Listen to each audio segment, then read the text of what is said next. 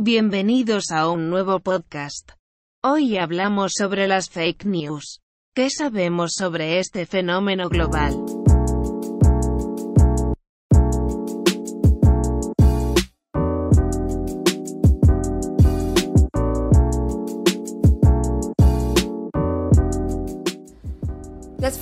Existieron siempre, pero a partir del uso masivo de las redes sociales, las mismas se multiplican y difunden con mayor facilidad en cuestión de segundos.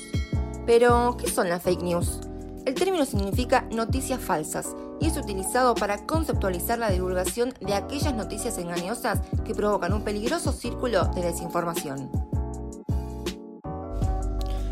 En las redes sociales, los usuarios son productores y consumidores de información y contenido que no siempre está chequeado.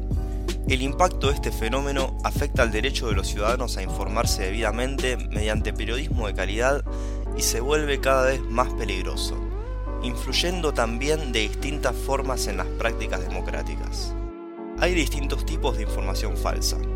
Aquella que no pretende causar daño, el contenido fabricado que es diseñado especialmente para perjudicar. Las informaciones o imágenes genuinas que son manipuladas para engañar y titulares o fotografías que no confirman el desarrollo de la noticia. El objetivo de su divulgación es precisamente desinformar, intentando influenciar a los receptores de alguna manera.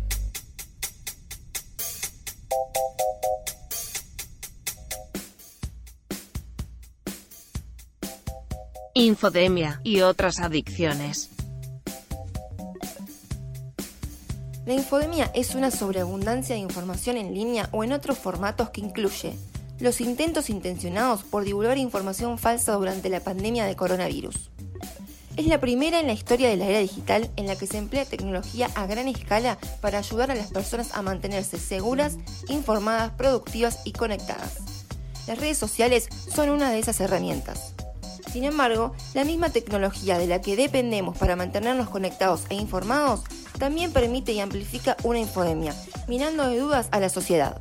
La difusión de datos en redes permite una enorme trama de conexiones horizontales, comunicación de noticias, memes, opiniones, por lo que cada uno de nosotros se vuelve responsable en este proceso.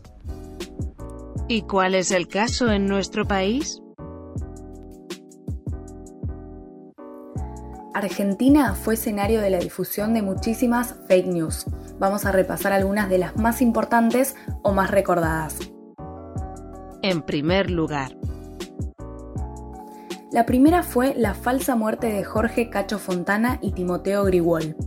El pasado 26 de abril, a partir de posteos en Facebook y en Twitter, se hizo circular la versión de que el locutor y animador argentino Cacho Fontana, quien se encontraba internado por COVID-19, había fallecido. Los medios de comunicación se hicieron eco de esta noticia y comenzaron a replicarla. Su hija, rápidamente y con mucha indignación, negó la noticia por Twitter y más tarde fue el propio Fontana el que salió por Radio Mitre a desmentir su supuesta muerte, asegurando que había cacho para rato. Queremos saber cómo estás de salud. ¿Cómo Yo te estoy sentís? muy bien de salud, querido. Eh, Creo que no, no sé qué querés que te mande una foto. No, no, no. Sos un genio, Cacho, porque se están, se están diciendo cosas que no son. Nosotros y también. bueno, quieren no- vender, dejalos que vendan. Ese mismo día, también a partir de posteos en redes sociales, circuló la información de que el ex director técnico y futbolista Timoteo Grigol había fallecido. La información escaló rápidamente y fue difundida por televisión y portales de noticias. Incluso, la Asociación de Fútbol Argentina publicó un tuit expresando sus condolencias por el supuesto deceso. Sin embargo, el representante de Grigol tuvo que salir a desmentir esta fake news, afirmando que Timoteo estaba grave pero no había fallecido. la segunda noticia falsa. Fake news sobre el sueldo de Ofelia Fernández. Quedar electa como legisladora porteña por el Frente de Todos, la diputada fue una víctima más de la viralización de información falsa. En las redes sociales comenzó a circular la versión de que la joven comenzaría a percibir 300 mil pesos por su nuevo cargo y que aún no había terminado el secundario. A través de posteos en redes sociales, con fotos de la joven legisladora y hasta con memes, se hizo circular esta información que incluso llegó a ser difundida por algunos comunicadores. Esta versión cobró tal magnitud que su nombre llegó a ser trending topic en Twitter. Sin embargo, ambas afirmaciones son falsas. El sueldo básico de un legislador no supera los 150 mil pesos. Y Ofelia no solo terminó sus estudios secundarios en la Escuela Superior de Comercio Carlos Pellegrini, sino que también comenzó a cursar el ciclo básico común en la Universidad de Buenos Aires. Lo que no bancamos, donde ponemos el límite, es a la violencia y es a la mentira. Y esto se puede aplicar a cualquier caso. Eh, digo, cuando dicen que no trabajo, es mentira. Llevo más de 70 proyectos presentados en un año. Cuando dicen que no dono mi sueldo, es mentira, dono más de la mitad. Cuando dicen que Cristina es una, cuando Babi Chocopar dice que Cristina es una mujer sola, miente y además es violencia. Cuando dicen que me van a meter en un falcón verde, es violencia, no una crítica política. Cuando dicen que me van a violar y despolitizar, y puedo seguir enumerando porque tengo otro material, pero creo que se entiende el punto. Y por último, en tercer lugar. Una noticia adulterada sobre Lali Espósito. En abril pasado, a través de Twitter, se difundió una foto de la actriz y cantante en la que se aseguraba que había asistido a los premios Oscar. Incluso se utilizaron cuentas falsas de famosos como Andrea Rincón, Cris Morena y hasta de Cristina Fernández, Alberto Fernández y Mauricio Macri para intentar darle credibilidad a la información. La foto utilizada para dar sustento a la información era de 2018 y en otro lado.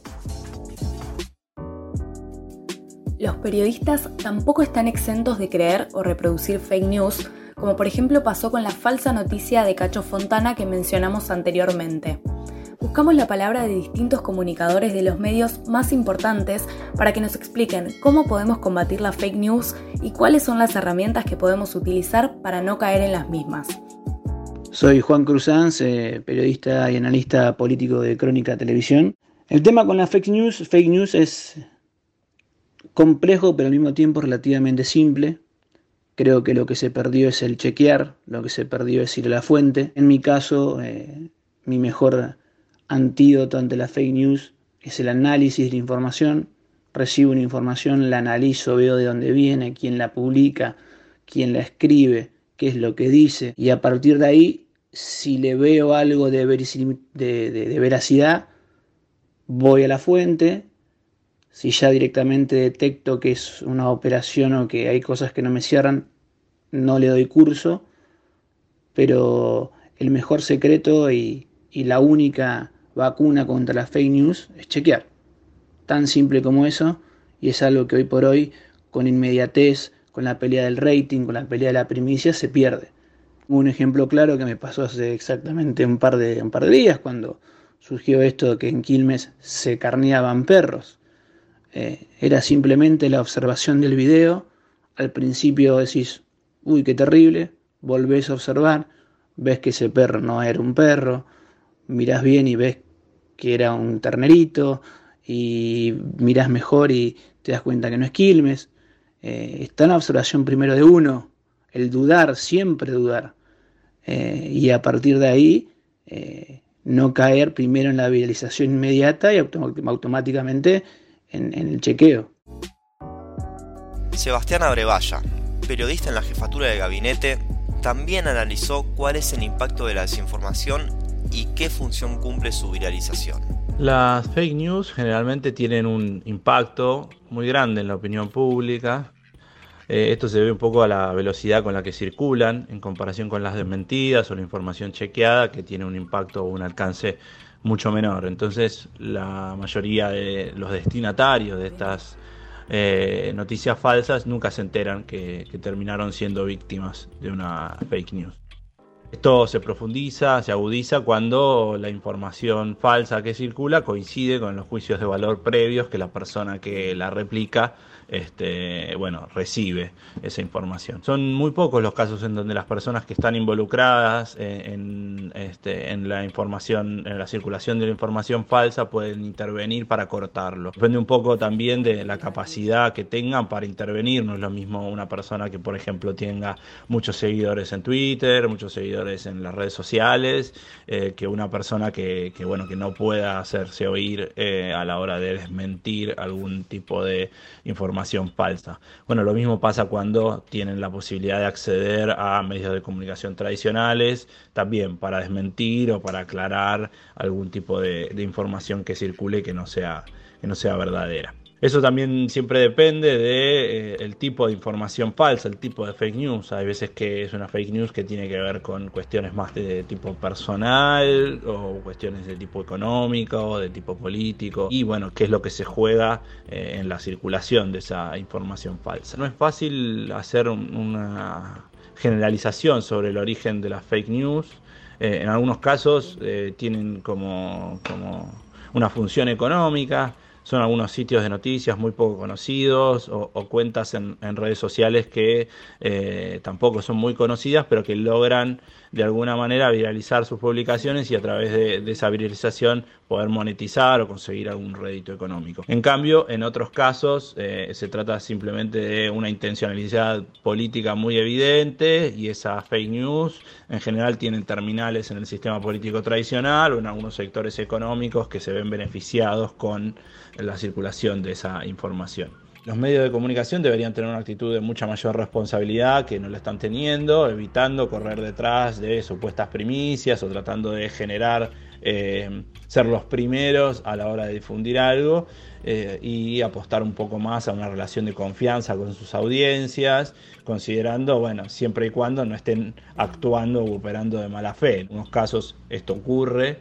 obviamente difunden información falsa a algunos medios a conciencia o sabiendo que esto es así. Y en caso de comprobarse que sea efectivamente información falsa o fake news, eh, lo importante es tratar de difundir la desmentida con la misma fuerza, con el mismo alcance, eh, dándole la misma jerarquía que a la información falsa originalmente eh, difundida. No corta del todo la, la cadena de fake news, pero sí desacelera eh, la réplica, ¿no? la, circulación. Estaría bueno que se identifique eh, en esas mismas notas, de, en esas mismas desmentidas, quiénes son los que propagaron originalmente, en caso de saberse esa información falsa, para bueno, también difundir y tratar de cortar un poco con, con la credibilidad que tenga esa fuente original de información.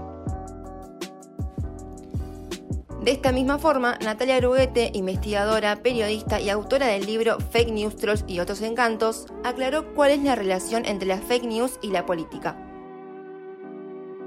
Una fake es un evento político que procura generar un daño, aunque no solamente eso, sino que procura una cuestión más comprensiva en términos discursivos, eh, en términos de performativos, y me parece que es importante también que podamos entender esa causa política de las fake Lo importante aquí es que aquello que nos lleva a creer y confiar en la información que circula en redes sociales está más vinculado a, eh, a lo que nos sugiere esa información en términos afectivos y a cómo nos interpela emocionalmente. Si una información nos entusiasma en la medida que coincide con aquello que nosotros creíamos que podía ser efectivamente cierto, nuestra tendencia frente a ese tipo de información es a compartirla con otros porque está confirmando aquello que creemos. Cuando nosotros decidimos seguir a otro usuario, muy por lo general son usuarios de alto, de alto grado, esos usuarios más jerárquicos tienen eh, coincidencias con nosotros dentro del espectro ideológico y por ende comparten valores comunes, formas de percibir la realidad, etc. Se suele pensar que cuando se trata de temas eh, que no tocan la dimensión política, las burbujas de filtro suelen este, desarmarse, eh, no, están tan fuertemente alteradas porque los, los nodos, los usuarios eh, que están intermediando en esa, en esa conversación pueden activar mucho más la interrelación y por ende desarmar o desactivar esa grieta. Eh, en, otros, eh, en otros temas que son más políticos, por caso en crisis políticas o en, campañas electorales, la grieta se consolida muchísimo más y por ende la circulación de mensajes en el interior de las burbujas de filtro actúa cual cámara de eco amplificando y resonando aquello que circula como más fuertemente y los valores que están más instalados en el interior de esas burbujas. De acuerdo a Olivia Sor, socióloga y periodista, la generación de noticias falsas se da a partir de distintas motivaciones.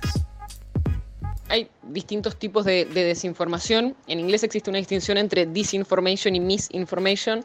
Disinformation es con la intención de hacer circular noticias falsas o información falsa. Misinformation puede ser eh, cuestiones, contenidos falsos que se comparten sin necesariamente saber que son falsos o sin la intención específica de dañar. La verdad que es muy difícil saber en cada caso cuál fue la intención con la cual se generó una noticia falsa pero en general lo que nosotros vemos son como tres grandes motivaciones que pueden estar detrás de la generación o del compartir noticias falsas. Uno es monetario, la desinformación es atractiva, hace que la gente entre a esos, links, haga clic y eso puede transformarse en ingresos. Otra es eh, la convicción. Hay personas que esto lo vemos mucho en el, el mundo electoral, de que porque quieres dañar al opositor, eh, puedes inventar algo que no tenga ninguna base y hacer circular un contenido falso. Y el tercero, que es el que probablemente más nos afecte a todos en algún momento, es la ignorancia. No saber que estamos compartiendo algo falso, no saber que o hacer una falsa relación entre una cosa y otra y así echar a correr un contenido que es falso.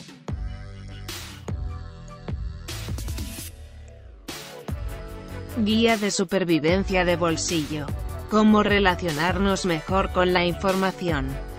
Cómo podemos prevenir las fake news diariamente. Para combatir las fake news existen algunas premisas establecidas. Mediante distintos métodos o averiguaciones se puede descubrir si una noticia es falsa o verdadera. Por un lado, el primer paso es verificar la fuente de la noticia. Si la misma está como anónima, puede ser que sea en un 80% falsa. También otro de los métodos es escribir el título en el buscador. Si la noticia es verdadera, aparecerá replicada en otros medios. Desde el equipo de Chequeado, los expertos comparten 5 consejos para aprender a compartir información verificada. 1. Mira siempre cuál es la fuente de información. ¿Quién te lo mandó? ¿Es alguien de autoridad? ¿Reconoces a ese ministerio que nombra? 2. Desconfía siempre de los títulos llamativos. Lo mejor que puedes hacer es buscarlo en Google y ver si otros medios también lo informan. 3. Tener mucho cuidado con las alertas inventadas. Muchas veces tienen los membretes oficiales y parecen ser totalmente reales, pero para hacerlo tienen que estar en la web oficial. 4. Todo lo que te dé dudas, desconfíalo. Es mejor que te saques la duda buscando esa información en cualquier buscador antes de que la creas de una y encima que la compartas. Las imágenes también las puedes tirar en el buscador de Google y te dicen si son verídicas, falsas o si son de otro momento. 5. Nada de eso de lo comparto por las dudas. Por las dudas no lo compartas, a ver si todavía llega a ser falso.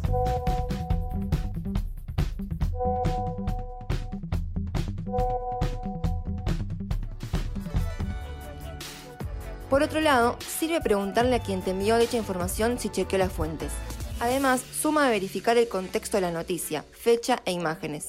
Existen sugerencias para aquellos que trabajan en radio y en televisión. Por ejemplo, promover abordajes rigurosos y evitar el pánico, evitar enfoques que promuevan la discriminación sobre colectivos sociales, hacer foco en los hechos y no en los rumores, comunicar contribuyendo al sostenimiento de la confianza y brindar información socialmente relevante. Por supuesto, mucha de la responsabilidad recae en las autoridades. Pero si pensamos en cómo funcionan las comunicaciones, o sea, cómo se propaga la desinformación, tenemos que considerar que nosotros, todos, somos parte del problema. Afortunadamente, eso nos hace también parte de la solución.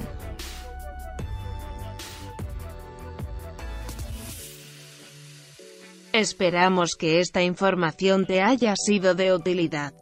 Claramente, está todo más que chequeado. No te olvides de verificar si estás siendo víctima de fake news. Nos vemos próximamente, en otro capítulo de nuestro podcast semanal.